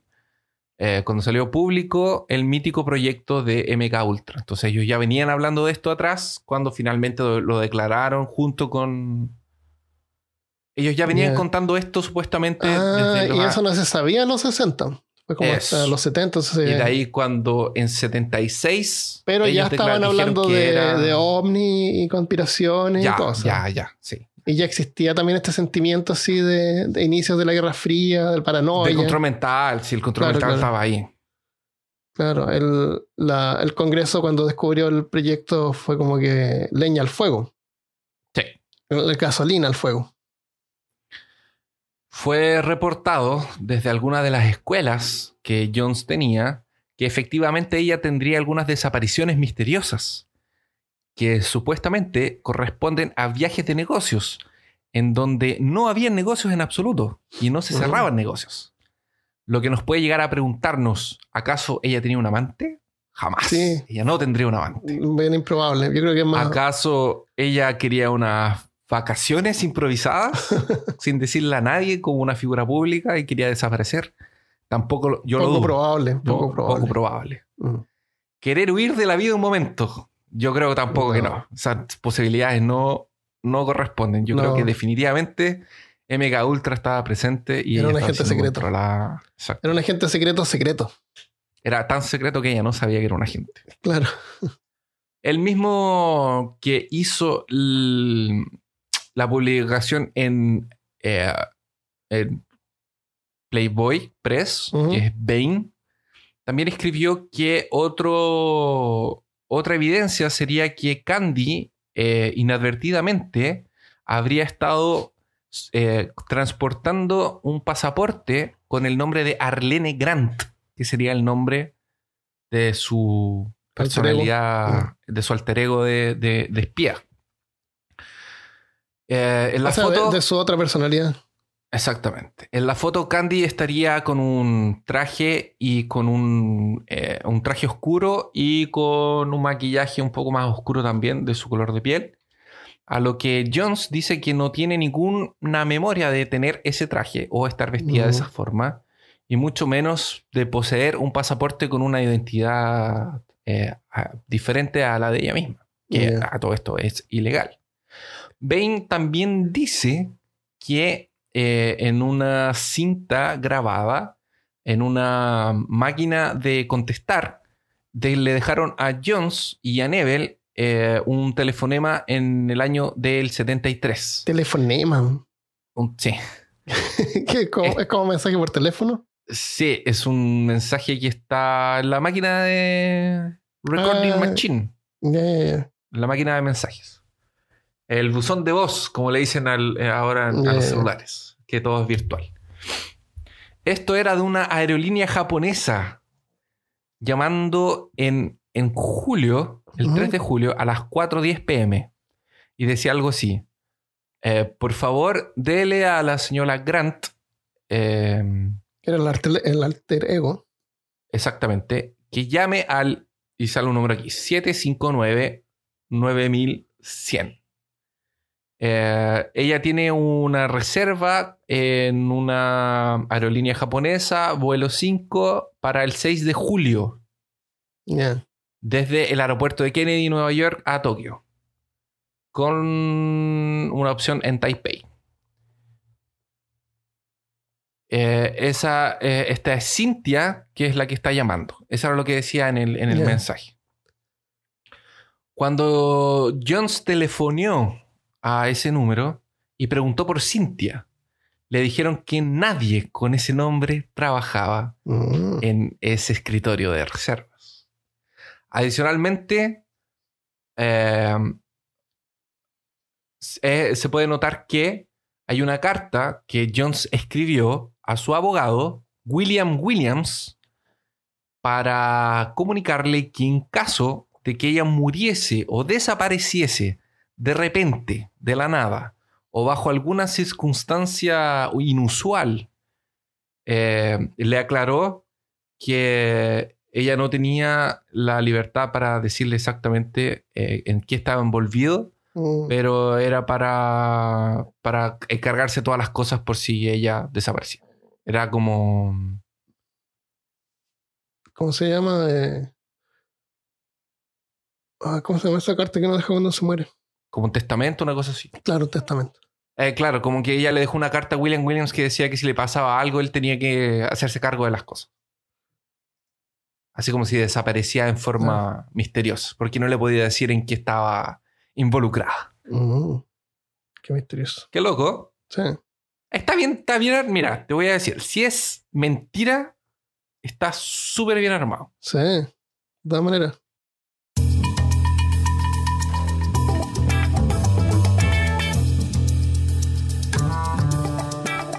Bueno, eso es lo que tenemos, es la, la idea del, de, la, de la gente dormido. No sé cómo se traduce eso en español. Sleeper Agent. Debe ser como agente dormido. Claro, pero la idea es esa, que justamente que ni siquiera la gente sepa lo que hizo. Porque si no sabe lo que hizo, nunca va a poder confesarlo. Porque no sabe. Sí. Eso es lo ideal.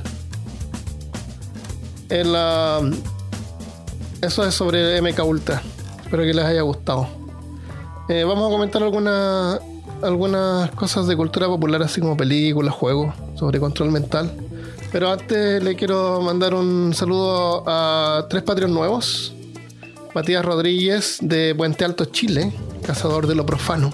Bienvenido Muchas gracias. y dos sectarios corruptos. Ah, espero que diga bien el nombre. Seon Ho John. A lo mejor es chino y, y, me- y fuimos racistas en este episodio. Eh, sí, racista nivel 5 por lo menos. Claro. y Sergio Urbano, muchas gracias por, eh, por apoyarnos en Patreon. Eh, si tú también quieres apoyarnos, puedes ir a patreon.com slash peor caso y ganas algunos perks, eh, contenido adicional y stickers de peor caso.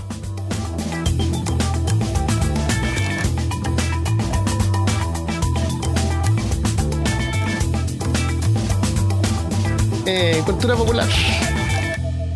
Hay que, y los saludos al final. Sí, al final. Cultura popular. Películas. La, como dije la semana pasada, mandé un video y sugerí algunas películas para ver.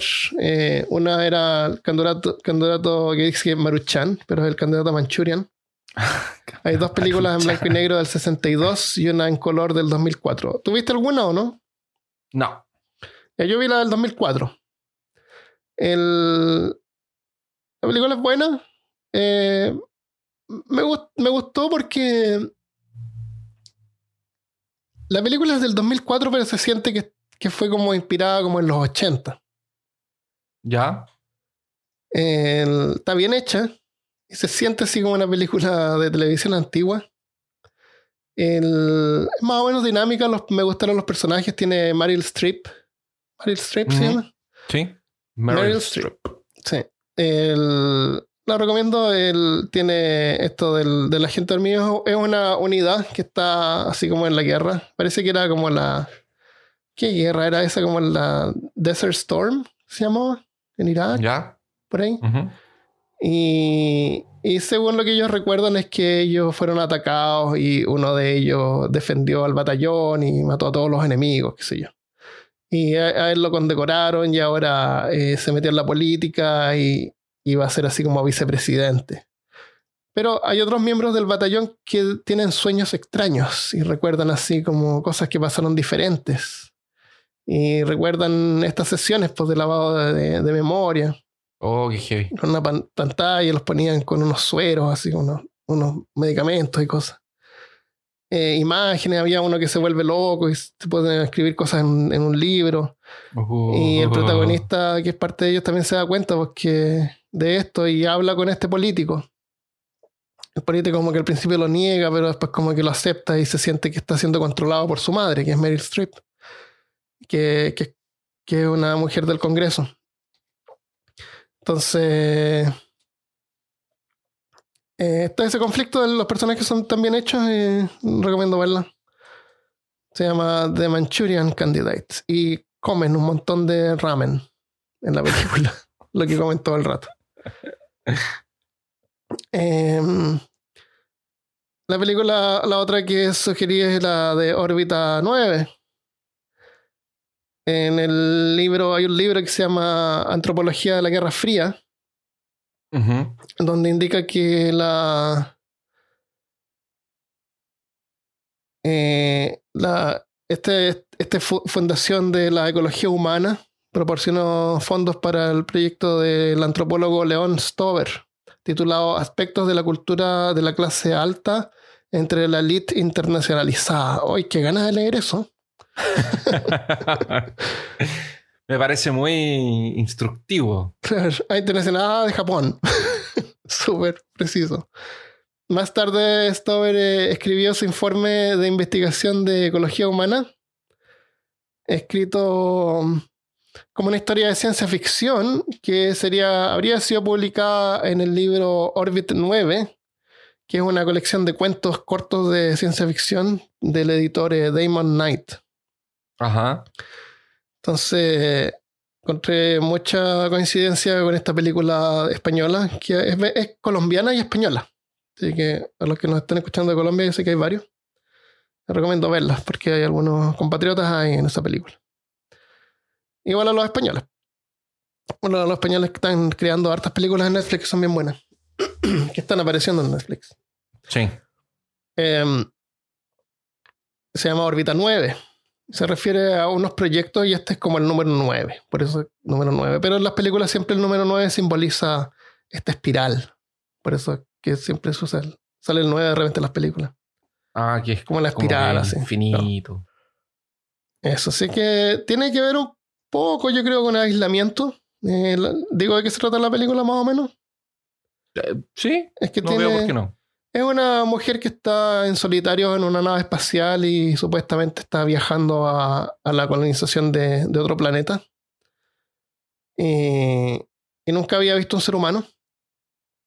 Y recibe la visita de un técnico que supuestamente es un robot, que es un humanoide, así como los humanos de, de Alien.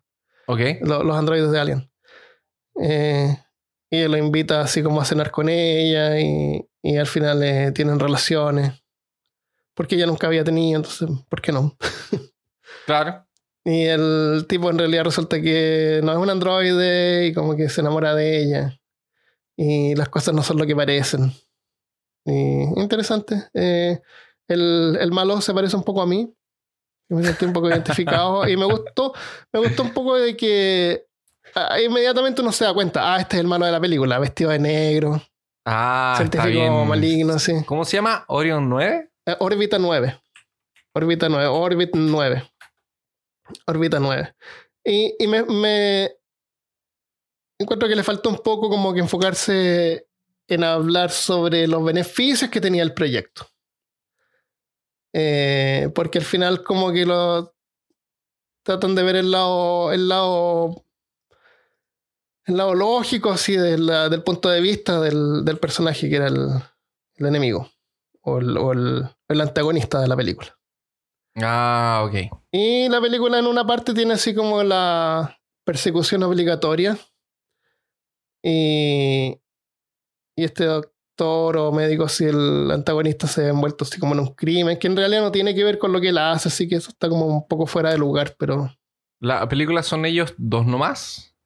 eh, no, pues tiene el antagonista y hay, otros personajes más. Ah, ya, ok, Sí. sí. Pero en general son ellos dos nomás. Eh, no la quiero spoilear porque tiene así como un... Como te digo, las cosas no son lo que parecen. Ah, excelente. Eh, eh, bueno, La veré. Eh, eh, eso de, de películas. En el Afterpod voy a comentar sobre La Naranja Mecánica, que es una de mis películas favoritas y de muchos, de Stanley Kubrick del 71. Eh, para los Patreon, así que quédense si quieres Patreon. Eh, juegos. Hay un montón de películas de control mental. Directamente con algo que tenga similaridad con el proyecto de Mecha Ultra, ¿recuerdas tú? Ay, no. No, no. Ya. La única que yo recuerdo es el Body Snatchers. Sí. Lo- los, los raptores, los, los que reemplazan los cuerpos. Exactamente. Hay dibujos animados también. Hay una. No sé si tú has visto la serie de los eh, Venture Boys, Venture Brothers, que es de Hanna Barbera, pero para adultos. Es como unos- son como unos hermanos que son hijos de un científico medio loco, Venture Boys. Súper buena esa serie. Y hay, una- hay unos episodios que. eh, ah, ya, ok. que hay un tipo que es una eh, es un em, un astronauta que regresa a la Tierra y lo invitan así a cenar con el presidente y está el científico y los hermanos estos están ahí porque son hijos del, del científico Sí. y se dan cuenta que es un candidato manchurian y va a matar al presidente, Uh. está siendo controlado por su madre y, y, lo- y los defiende el, el fantasma de Abraham Lincoln el fantasma de Abraham Lincoln tiene la, tiene la capacidad de poder eh, eh, como que ¿cómo se llama? así como ¿cómo se llama cuando se meten al cuerpo de alguien? De poseer. De poseer, claro, cosas que tengan su imagen, así como un centavo, un billete. y hay un cuadro en el, en el donde están comiéndose, por eso ve ahí que está siendo activado el, el agente dormido. Entonces los ayuda a, a combatirlo y tienen que hacer, eh, tienen que conseguir billetes de no sé qué, denominación no sé cuál. ¿Cuál es el billete que tiene la cara de él? De Abraham Lincoln. Sí. Ah, yo tampoco. me Parece parece que de unos, 20. unos dólares No. antiguos, no sé algo. La cuestión es que forman así como una persona con puros billetes y es el Lincoln así que va a defenderlo. Eh, en el universo de DC Comics hay una mujer que se llama Granma algo, que ella tiene que ver así como control mental. A lo mejor tú lo conoces, ¿no? De ese cómic. Yo sé que la, que la hedra Gra- venenosa. Granny Jones. Yo sé que la hedra venenosa tiene unas, unas plantas que te, te pueden llegar a controlar. De hecho, una vez se la hizo a. Se la hizo a Superman. Ya. Granny Jones es una supervillano y ella lo que hace es esto, control mental y, y lavado de cerebro. Aparece en Smallville. Yo nunca la había escuchado hasta que estaba investigando. Granny Jones. No me Gran- sale otra pero- cosa pero- aquí. Gran perdón. Jones. Granny Goodness. Ah, Granny con doble N, Goodness con doble O y doble S. ya está aquí, ya la vi. Es como una anciana, pero es como una un supervillano. como el doctor extraño, loco. Mm, sí, se parece. Una mezcla de eso con Thor. Sí. Eh, claro, eso es manipulación mental y todo eso. En los juegos está Polybius. ¿Te acuerdas que hablamos de eso en el episodio de videojuegos? Sí, sí, me acuerdo de Bolivius. Eh, Polybius supuestamente era de la CIA y tiene que ver con MK Ultra, pero ese juego apareció supuestamente en el 81 y en el 81 esto ya no existía. O sea, por eso mismo, porque aparece, des- eh, No, pero, pero está, está fuera de su tiempo, porque Ah, el verdad, proyecto de MK sí. Ultra terminó ya en los, 60, en los Ya 70. había ter- sí, es verdad. Esto, pas- esto supuestamente apareció en el 81 cuando existían los videojuegos. No existían videojuegos antes. Pero es, supuestamente un, un juego que apareció en un arcade en, en Oregón, en Portland. Y después desapareció misteriosamente. Y dicen algunos jugadores que haber visto personas con ternos haber entrado. ¿Por qué siempre son con terno? ¿Cierto? Eh, hay un juego que se llama de un juego actual que se llama The Stanley Parable, la parábola de Stanley, que es un juego como de comedia negra, no sé, ¿no, no lo has visto ese juego tú? No. Es un, eh, un trabajador que trabaja en una oficina y, y de repente se da cuenta que no está recibiendo información del computador y sale y no hay nadie en la oficina. Entonces va hacia a ver qué es lo que pasa y no encuentra a nadie en la oficina. Y el juego está narrado por un narrador. Ah. Entonces dice, Stanley se paró de su, de su mesa y fue a ver y, y cuando tú sales afuera sí ves que no hay nadie. Y se dio cuenta que no había nadie, todos tus compañeros no estaban. Entonces pensó que a lo mejor estaban en la sala de, de reuniones. Ya, y uno camina así por unos pasillos y de repente hay dos puertas. Y el narrador dice, cuando Stanley vio que habían dos puertas, entró por la puerta izquierda. Pero están las dos puertas abiertas, entonces tú puedes entrar por la izquierda o por la derecha. Ah, tú puedes seguir al narrador o puedes hacer lo que claro. se, te, se te cante. Y, el- claro, entonces, si entras por la izquierda, ahí entras por la izquierda y la puerta de atrás se cierra, entonces tienes que continuar. O tienes por la derecha. Ah, Stanley era muy malo para seguir eh, instrucciones. Instrucciones. Eh, tal, Ah. tal vez Stanley quería visitar el- la sala de descanso un momento. Y si lo dejas ahí al personaje así un rato, Stanley se paró a observar los, los cuadros de la pared, no sé. Es, es así, es como bien raro, pero es como que uno puede jugar con el narrador o contra el narrador o Ya, de repente cambiar. Hay una parte así como que, que dice salida, escape así, y otro dice muerte. eh, Stanley salió por, la, por el pasillo que decía salida, pero en realidad eso era una trampa y él no sabía que estaba a momentos de sufrir una De muerte horrible. Oh. Entonces uno puede seguir y ver qué pasa o darse la vuelta. Stanley pensó que era mejor idea seguir por el otro camino. Como bien interesante el juego, un juego chico está en Steam. Te lo recomiendo. Ya, no, lo voy a ver. Y tiene ahí algunas cosas que no se da cuenta que los, los empleados estaban siendo controlados mentalmente. Tal vez o tal vez no. Ah, ta, ta, ta. Eh, y eso, eso es lo que tenemos por ahora. ¿Persuasión? ¿Tú crees que persuasión es una forma de control mental? Estamos todo No, el tiempo no. tratando de persuadir a la gente. Yo creo que persuasión no. Pero no es como controlar. Queremos, queremos muchas veces que la gente haga cosas que nosotros queremos que haga, ¿no es cierto? Exacto. Eso es como persuadir.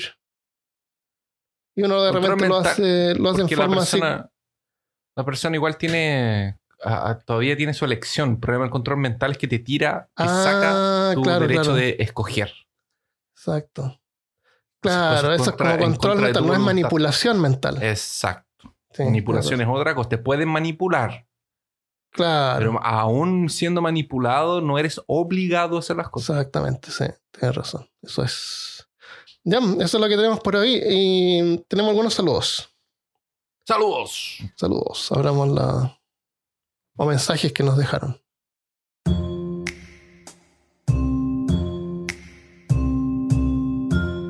María Restrepo nos escribió un mensaje en Facebook y dice así: Hola, su podcast es mi preferido. Siempre me río y me acompañan en la cuarentena. Qué bueno que nos acompañar un, un ratito. Qué bueno que está haciendo cuarentena. Sí, muy bien. A veces dicen cosas que no son, pero no hay que corregirlos. Hay que hacer como si estuvieran en la casa y gritarle al parlante. Muchas gracias. Gracias. Yo creo que lo, nos pasa a todos. Sí, no, si podcast. cometemos errores. A, a mí me gusta cuando nos corrigen y, y muchas veces, hay veces. Obviamente van a haber errores. Eh, Generalmente tenemos una semana para preparar un episodio. Entonces, a, a veces podemos corregirlo en el siguiente episodio y a veces lo dejamos guardado cuando hablemos algo que tenga que ver con el tema de nuevo, Sí. como para corregirlo. Eh, así que si ve, si nos equivocamos en alguien, en algo, pero a lo mejor ella se refiere así como a la pronunciación, de repente que se nos va Sí, o se nos va una palabra. Yo creo que Pero tiene que ver sí. con eso también. Eh, gracias María. Ferni- Ferdinand C. Nos dejó un mensaje en. Parece que esto es Facebook también. Esto de aquí es un email. Ah, un mail. Ya, ya. Dice: Hola, me encanta su podcast. Los suelo escuchar en mis ratos libres. Realmente son adictivos. Ayer me acordé de, de uno de sus chistes mientras hacía un trasplante de riñón. Yo creo que doctores cirujanos Espero. eh, personas que trabajan en los ojos, en relojeros, deberían no escuchar peor caso. Muy peligroso. Pero ayer se acordó uno de los chistes mientras. O sea, imagina que que estaría- está trabajando así y se ríe solo. Bueno, gracias, Wow. Ferdinand. Qué bueno que te acompañamos hasta en esos momentos de tensión. Sí, sí. En donde la vida de una persona está en tus manos. Qué loco. Gracias, Ferdinand. En Apple Podcast hay uno que dice lo siguiente. Em, esto es de Dinamarca, se supone. ¿Ya? Eh, dice... ¿El nombre? Una Perfecto para villanos. Cinco estrellas. Es una recomendación. Ah, ya. Una montaña rusa de risas, perturbación y aprendizaje al mismo tiempo. Un montón de temas variados. Son el sazón de los sagaces comentarios de sus anfitriones. Ah, qué excelente el comentario. Sí. Qué elocuente. ¿Qué- Fue- ¿Sale, sale con el nombre? No, no dice el nombre. Dice Mache Trek. Debe ser el nombre. Vía Apple Podcast. Ah, en muchas Dinamarca. Denmark. Mira. Este es un comentario en Facebook de Capi CM. Dice, hola, me encanta este podcast. Yo los escucho de camino a mi trabajo. Bueno, lo confieso también cuando trabajo y hasta cuando hago aseo en mi casa. O sea, todo el tiempo, excepto en el baño. ¿Alguien- ¿Nos escuchan alguien en el baño? Imagínate que ¿Será que alguien lo está escuchando mientras está en el baño. Mi favorito sigue siendo el del hombre de Somerton. Ah, sí, muy bueno ese episodio. Me estaba acordando de él cuando hablan de, de Kim Jong-un, ahora que no se sabe si está muerto o vivo. y lo muestran así. Tiraron a una playa. Claro. no, dicen que lo vieron en una playa. en una, en un- sí, no se sabe si está vivo o no. Eh, bueno, dice, soy del estado, soy del estado de México y solo quería decirles que precisamente el perrito que acompaña a Miguel en la película Coco ah, es un Cholo- Choloids Choloids Q ah, ¿por qué Christopher? No sé. Choloids Yo no le pongo el nombre a los. Quintle. en la cultura mexicana, el Choloids Cool. ¿Podéis leer eso? Claro. Choloids Kuntle tiene un papel muy peculiar. Cholotl. Eh, Choloitz Kluntle. Tiene un papel muy peculiar ya que se consideraban un regalo del dios azteca eh, Xolotl para guiar a las almas de los difuntos hacia el Mictlán, Mic- Mictlán, inframundo. Por cierto, los Cholotl, Cholot, Cholotl significa monstruo extraño, deforme. Eh, It's Ku Italy significa perro. La próxima vez que nos, van a, que nos manden un mensaje de este tipo, mándenos el audio también, por favor. Eso, o entre paréntesis, ¿cómo se lee? Con J y, y CH o lo que sea. Muchas felicidades por su podcast. Eh, realmente amenizan mis días, aunque también me perturban un poco. Saludos. Eh, a mí me gusta harto el, el, arte de, de, esa película porque es un arte mexicano de México inmenso, entonces me imagino que debe ser de un área. Que son estos como animales que pueden ser reales o de ficticio, pintados sí. con colores como neones, así bien brillantes. Sí. Son, se ven preciosos y me gustan en las ferias acá. De repente hay un tipo que los vende, pero se ven geniales ver un montón. Y después uno Ah. compra un gatito así o algo chiquitito y lo pone y no, apenas se nota. no es tan neón. Claro, no se nota la, la brillantez.